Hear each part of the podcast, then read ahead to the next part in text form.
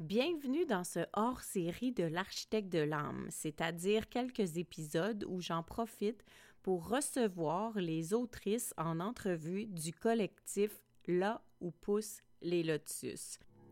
Dans ce collectif, les autrices vont venir se mettre à nu pour toi pour parler de leur chapitre en toute vulnérabilité. Mais d'abord, qu'est-ce que c'est là où poussent les lotus?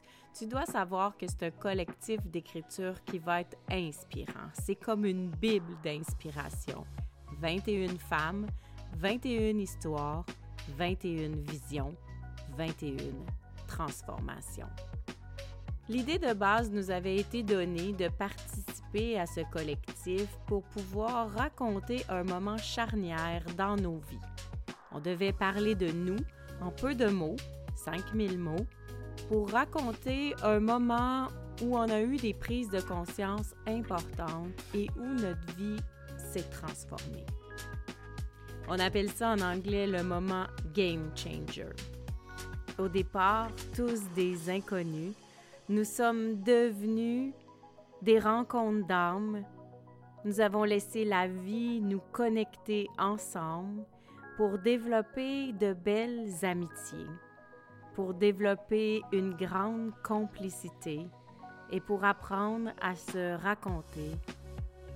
Bien sûr, je ferai partie du collectif des autrices, mais j'avais envie de faire un hors-série pour te les présenter chacune leur tour, leur donner chacun leur petit moment pour que tu puisses les découvrir et voir si leurs histoires piquent ta curiosité pour te procurer le collectif.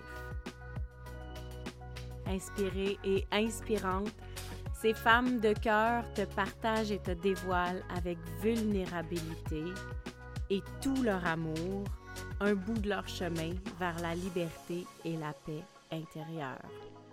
Laisse-toi transformer dans leurs univers riches en émotions et en expériences et viens découvrir tour à tour les autrices de là où poussent les lotus. À tout bientôt!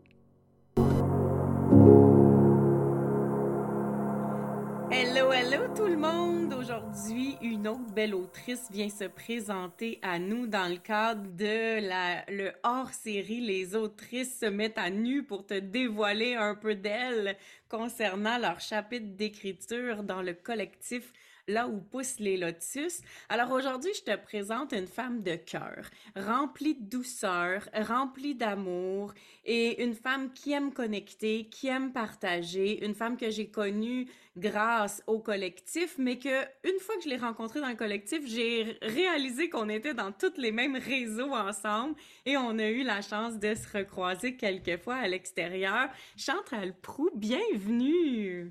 Bien, allô, merci. Merci d'être là, merci d'être avec nous. D'emblée, avant de commencer avec les questions, j'ai envie de te demander, toi qui fais mille et une choses, comment as-tu envie de te présenter à nous aujourd'hui? Ouais, la, la fameuse question que je déteste tout le temps répondre, que souvent euh, dans bien des réseaux, quand je peux m'échapper de répondre à la présentation, je le euh, en fait, euh, j'ai pris l'habitude, j'aime beaucoup m'amuser à me présenter en disant que ben, je suis Chantal Proux, j'ai 4 ans. Je ne suis que déguisée en 56. Et parce que j'aime beaucoup laisser exprimer ce côté-là de moi, ce côté euh, fillette. Et, euh, et j'ai une petite fille de 6 ans et demi que euh, j'ai beaucoup de plaisir à dire qu'elle est rendue plus vieille que moi. je m'amuse beaucoup avec ça. Et je, j'ai je suis arrivée aussi dans ces réseaux-là avec l'univers du crochet, puis, fait que j'ai créé quelque chose qui s'appelle Maille et Magie. Je dis quelque chose parce que ça peut être de l'ordre d'une entreprise, mais c'est tellement multivolet, tu sais, c'est pour faire reflet à la multipotentielle que je suis. Fait que oui, il y a l'univers du crochet avec mon carnet pour, pour, pour faire le suivi des projets au crochet, mais au tricot aussi, c'est bon pour d'autres types de projets, des marqueurs de maille. Puis il y a maille et magie parce que c'est la magie de la créativité. Puis euh, j'aime beaucoup explorer le côté de la nourriture, des recettes, des, des euh, zéro gaspille, des, toutes ces astuces-là. Fait que euh, c'est ça. Fait que, tu sais, je me suis mis à consommer les produits Épicure. Fait que je parle beaucoup de ces produits-là au travers de ça, mais je déconstruis leur utilisation. c'est comme vraiment à travers la créativité, mais je, je, vais aimer toucher à tout, à toutes sortes d'affaires, tu sais, dès que. Fait, je fait que là, il y a le collectif, il y a cette écriture-là qui correspond aussi à un rêve de longue date. Ah oui, tu avais le rêve d'être un auteur?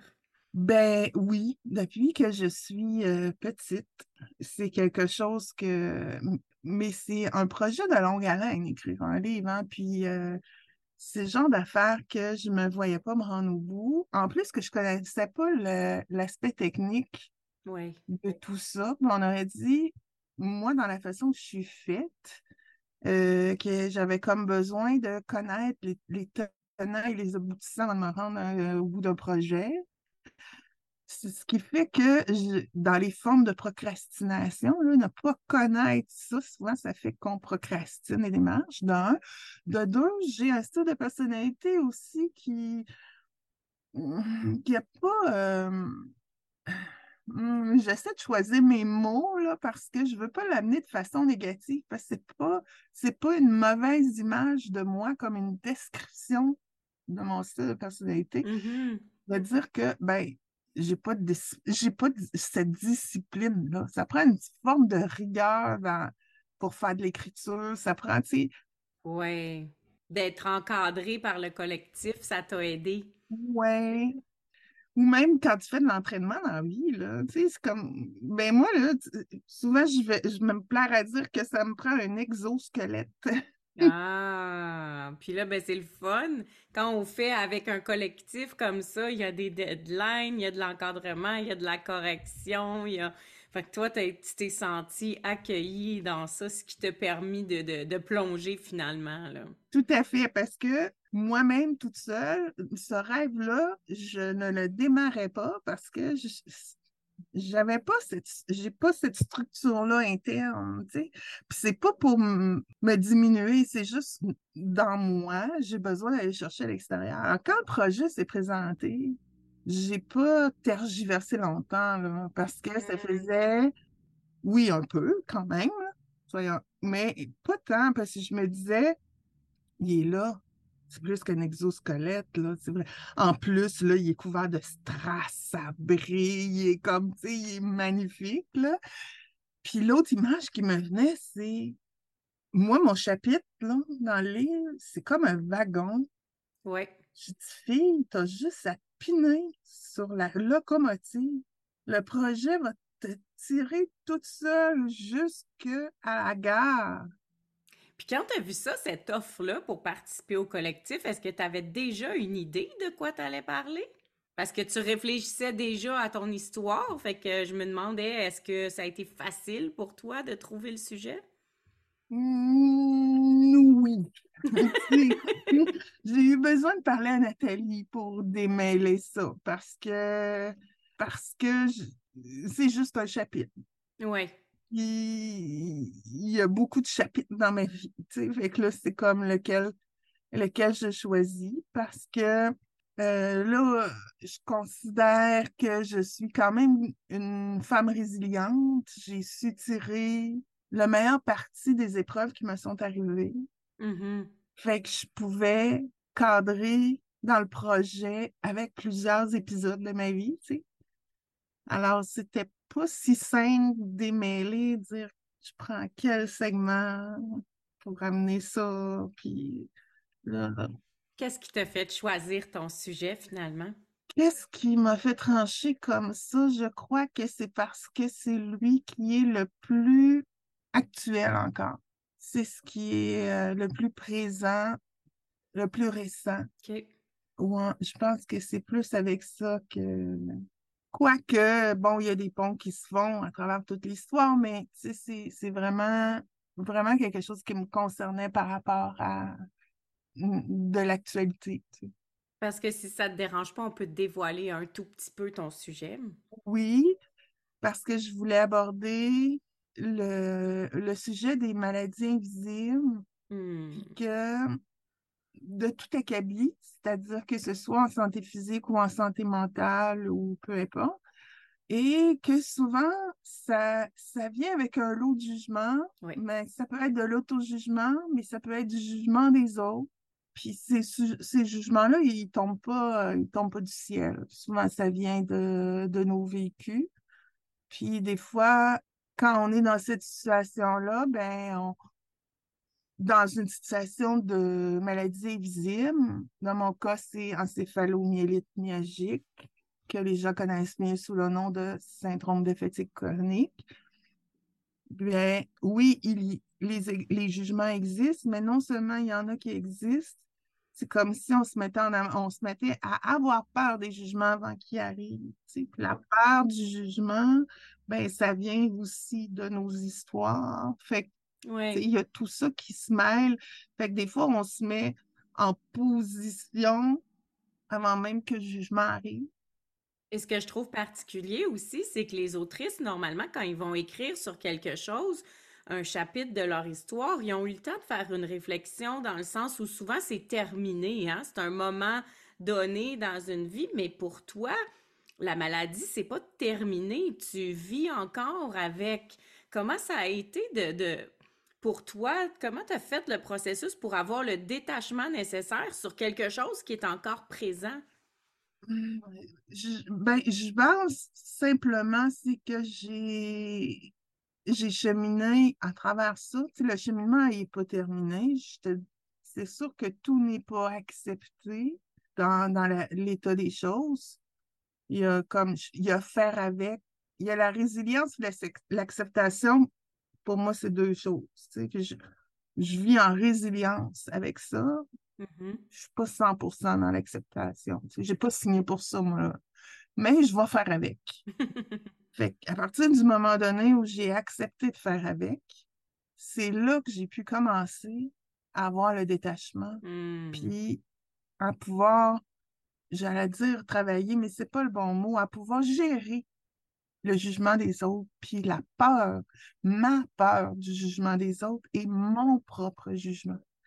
Parce que souvent, dans ce temps-là, on est le pire juge pour soi-même et on projette ce jugement-là sur les autres. On a peur. Tu sais, fait que là, c'est tout ça qui se mélange, là, tout ça mis ensemble. Fait qu'à gérer ça, ça fait partie du processus, puis c'est pas terminé. je suis en cours, le processus.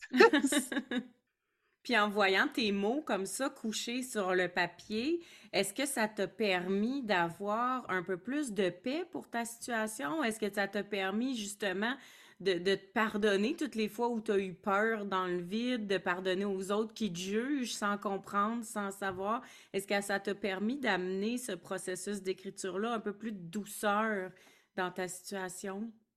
ça m'a permis de refaire le chemin que ces jugements-là, ils viennent de quelque part. Hmm. Et parfois, ça me permet de me dire, Chantal, quand, quand je m'auto-juge, puis, tu sais, il y a des petites voix, là, il y en a qui leur donnent des noms. L'autre fois, tout le monde en parle, j'entendais Bianca Gervais, elle nomme la sienne euh, Charlotte. Euh, non, euh, Ginette. Puis il y avait Ginette Renault à côté, elle a donné un autre nom que je me souviens pas à la sienne, là, en tout cas. Moi, je n'y ai pas donné de nom, là, mais tu sais, on a comme ces voix-là. là. Euh, ça m'a permis de dire, OK, mais là, cette voix-là, là, c'est- c'est-tu vraiment moi? C'est-tu moi qui me juge? Parce que si je refais mon chemin, tu sais, en écrivant, là, en refaisant mon chemin, je pourrais me dire, OK, mais c'est- pas moi, là. C'est pas moi, là, la petite Chantal de 4 ans qui a commencé à m'auto-juger toute seule. Puis, tu sais, ça vient de d'autres adultes. Puis là, ça me permet de me dire, OK, c'est pas moi qui pense vraiment. C'est plus facile de trouver un chemin pour le gérer puis le déconstruire éventuellement. Je te dis pas que ça se déconstruit rapidement, facilement, les doigts nez, mais ça permet de voir qu'il y a un chemin, par exemple. Hmm. Qu'est-ce que tu aimerais que le lecteur retienne comme grand message de ton chapitre? Ben, je te dirais, ultimement, c'est qu'à travers tout ça, il y a des choix. Il y a des choix qui nous appartiennent, que même si, à quelque part, on a le sentiment de subir la maladie, même si, à quelque part, on a le sentiment de subir le jugement des autres parce qu'on n'a pas de pouvoir, on a le choix de ce qu'on peut en faire. on a le choix de, de l'attitude, on a le choix de la perception, tu sais. Quand je te disais faire avec. Oui.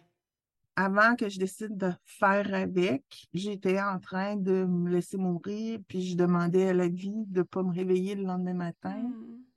Été des mois sur cette ligne-là avant d'en arriver à dire OK, bon, c'est le même, c'est le même, à cette heure, on fait avec. J'ai fait le choix d'apprendre à voir ça autrement. Enfin, pas fait de même en 24 heures.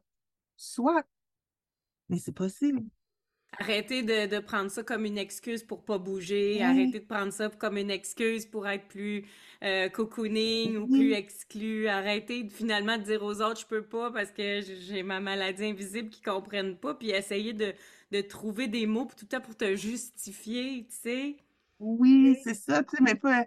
Mais c'est sûr que ça va m'arriver. Si ça aurait pu arriver aujourd'hui que je te dise, mais si, gars, aujourd'hui, je, suis en crash. Il y a des fois où j'ai des shutdowns total, où je ne peux pas répondre à mes obligations.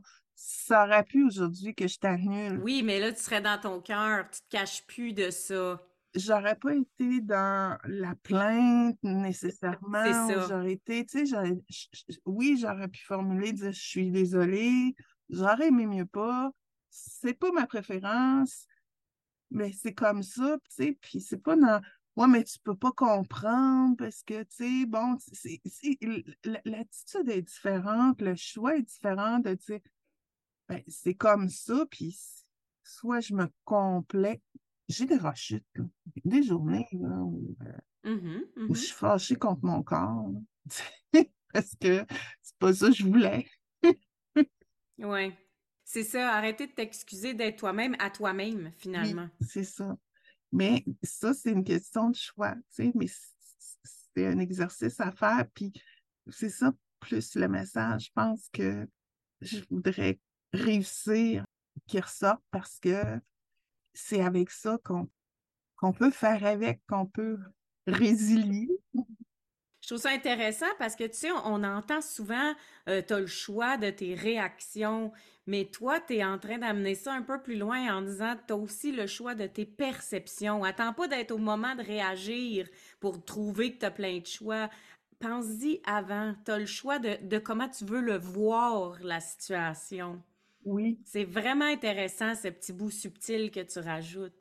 Puis ça, verser, parce que il y en a qui disent Ah, euh, quand il, y en a qui choisissent de rester dans la plainte, dans la victimisation d'avoir cette maladie, puis, puis que quand on amène de dire OK, on peut faire avec, puis avoir des, belles journées, puis bien vivre, puis ils font comme Ah, euh, ça va faire la positivité toxique. Euh, non, non, non, genre, laissez-nous nous plaindre en paix. Il y en a qui restent là-dedans, c'est correct, c'est leur choix. Mais je pense qu'il y a moyen de l'amener, d'améliorer les perceptions, de faire le choix de le voir autrement, sans que ce soit versé dans la positivité toxique. Puis, tu sais, puis c'est pas obligé, puis c'est pas linéaire, là, tu sais, il va y avoir des journées comme ça. Il y a des journées où quand je mon corps il fait un shutdown, où je fais, je l'accueille, puis je fais comme, ben OK, ça va être ça aujourd'hui, je fais la plante verte sur le divan, puis j'écoute des séries, puis, puis des séries, des séries non genre des émissions de cours, parce que s'il y a de l'intrigue, je la suis pas, tout. Là, mon cerveau, il va pas suivre tout. Puis, tu sais, ça va être ça. Mais il y a d'autres journées où je vais être un peu plus fâchée contre mon corps parce que j'avais des tâches que j'avais prévu faire, puis là, je suis pas capable de les faire, puis là, je suis comme, j'étais meilleure que ça avant, puis là, ben oui, de temps en temps, ça m'arrive de retourner là, mais je m'en ramène. Je trouve ça le fun que tu as décidé de parler de la maladie invisible parce que ça s'applique à plein, plein de choses. Euh, ça touche plusieurs personnes. On a tous des moments où on se sent malade puis qu'on n'a pas de raison de se sentir malade. Puis je pense que ton texte va vraiment, vraiment amener les gens à, à se regarder, à s'accueillir, à ralentir. je trouve que c'est un beau message que tu vas euh, ajouter au collectif. Puis en plus, d'une femme qui vit avec au quotidien, qui est pas en train de l'expliquer d'un œil extérieur, puis qui est dans son processus.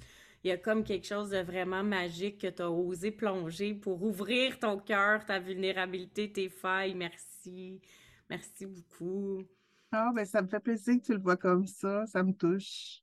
Est-ce que euh, finalement, après avoir fait l'expérience d'écrire dans le collectif, ça t'a donné le goût d'être un auteur pour plus tard? Ben oui, j'aime ça. Par petit bout, prendre le temps d'aller écrire. C'est sûr que ça dépend aussi. Quand j'écris de la fiction, j'ai des marionnettes autocritiques un peu élevées, là, tu sais. Mais quand j'écris sur moi, c'est plus doux. Par contre, ça va brasser des affaires des fois qui sont. Ouais, c'est Fait que c'est comme. Fait que je me promène, j'écris. Fait que c'est pas clair. Fait que là, tu sais, j'écris des affaires, puis là, je laisse ça, puis je reviens, puis, euh, tu sais. Mais j'aime beaucoup écrire aussi euh, des petites choses. Genre, moi, le sentiment d'utilité, c'est quelque chose qui m'a qui me parle beaucoup. Tu sais, j'aime être utile. Le besoin de me sentir utile est très omniprésent chez moi. Mm-hmm. Fait que, tu sais, écrire euh, des, des trucs qui peuvent servir, c'est quelque chose qui me... Peut-être qu'on devait répondre un beau petit recueil de textes courts avec une petite ambiance, une petite moralité, une petite euh, pensée dans tes textes. Ça pourrait être le fun. En tout cas, on lance ça dans l'univers. Ah, merci tellement d'avoir été avec nous. Est-ce que je te laisse le mot de la fin? Qu'est-ce que tu auras envie de dire aux auditeurs avant de quitter? Oh, je ne sais pas quoi ajouter. En tout cas, j'ai passé un, un, beau moment. J'ai aimé beaucoup discuter avec toi. Je ne sais pas quoi ajouter. J'adore cette expérience-là euh, avec le collectif. Probablement que ce serait une autre euh, façon que j'aimerais explorer l'écriture, c'est euh, à travers d'autres collectifs. Hein. Bon, ben c'est lancé. S'il y en a parmi les auditeurs qui font des collectifs, on laisse toutes les infos de Chantal dans les notes d'épisode. Vous allez pouvoir la rejoindre Allez la voir sur ses réseaux sociaux, lui demander d'écrire des petits textes sur les réseaux sociaux. Tiens, on pourrait commencer par ça pour la lancer. Chantal Prou, c'était un plaisir de te recevoir. Merci énormément d'avoir été là. Je te dis merci, je te dis euh, porte-toi bien. J'ai très hâte de lire ton chapitre, puis aux auditeurs, à tout bientôt. Merci. Ah, j'aurais jamais cru ça possible si tu m'en avais parlé il y a quelques mois. Et pourtant, voilà, on en est là. Pour certaines, c'est un grand rêve qui prend forme, une vision qui se matérialise ou même un souhait qui se concrétise. Mais pour nous toutes, c'est des histoires qui se déposent. Et enfin, nous pouvons dire nous sommes devenus des autrices. Comme cette fleur, créature des marécages, nous avons pris naissance dans la boue et nous avons su nous en nourrir pour fleurir et déployer notre unicité et notre beauté. Seras-tu inspiré toi aussi à ton tour de devenir un lotus? Je te le souhaite, c'est vraiment une magnifique expérience. Et si tu veux un accès direct à ta copie, tu peux aller sur melcy.podia.com lotus ou visite le www.melcymélanie.com dans la section livres pour tous les détails. À tout bientôt!